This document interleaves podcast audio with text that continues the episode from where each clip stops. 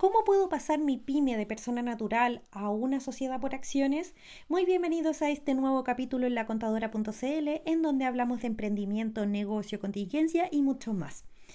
Esta pregunta es muy frecuente, sí. Ustedes me, van a decir, pero Aurora, todo es frecuente, todo es muy importante, pero efectivamente me llevan muchos casos a través de redes sociales. Yo estoy feliz que ustedes participen y me motiva mucho por si acaso, así que participen siempre a través de las redes sociales con sus preguntas y yo voy a estarles respondiendo.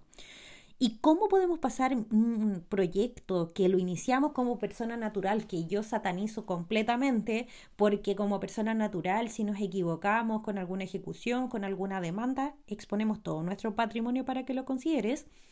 Lamentablemente no te tengo muy buenas noticias.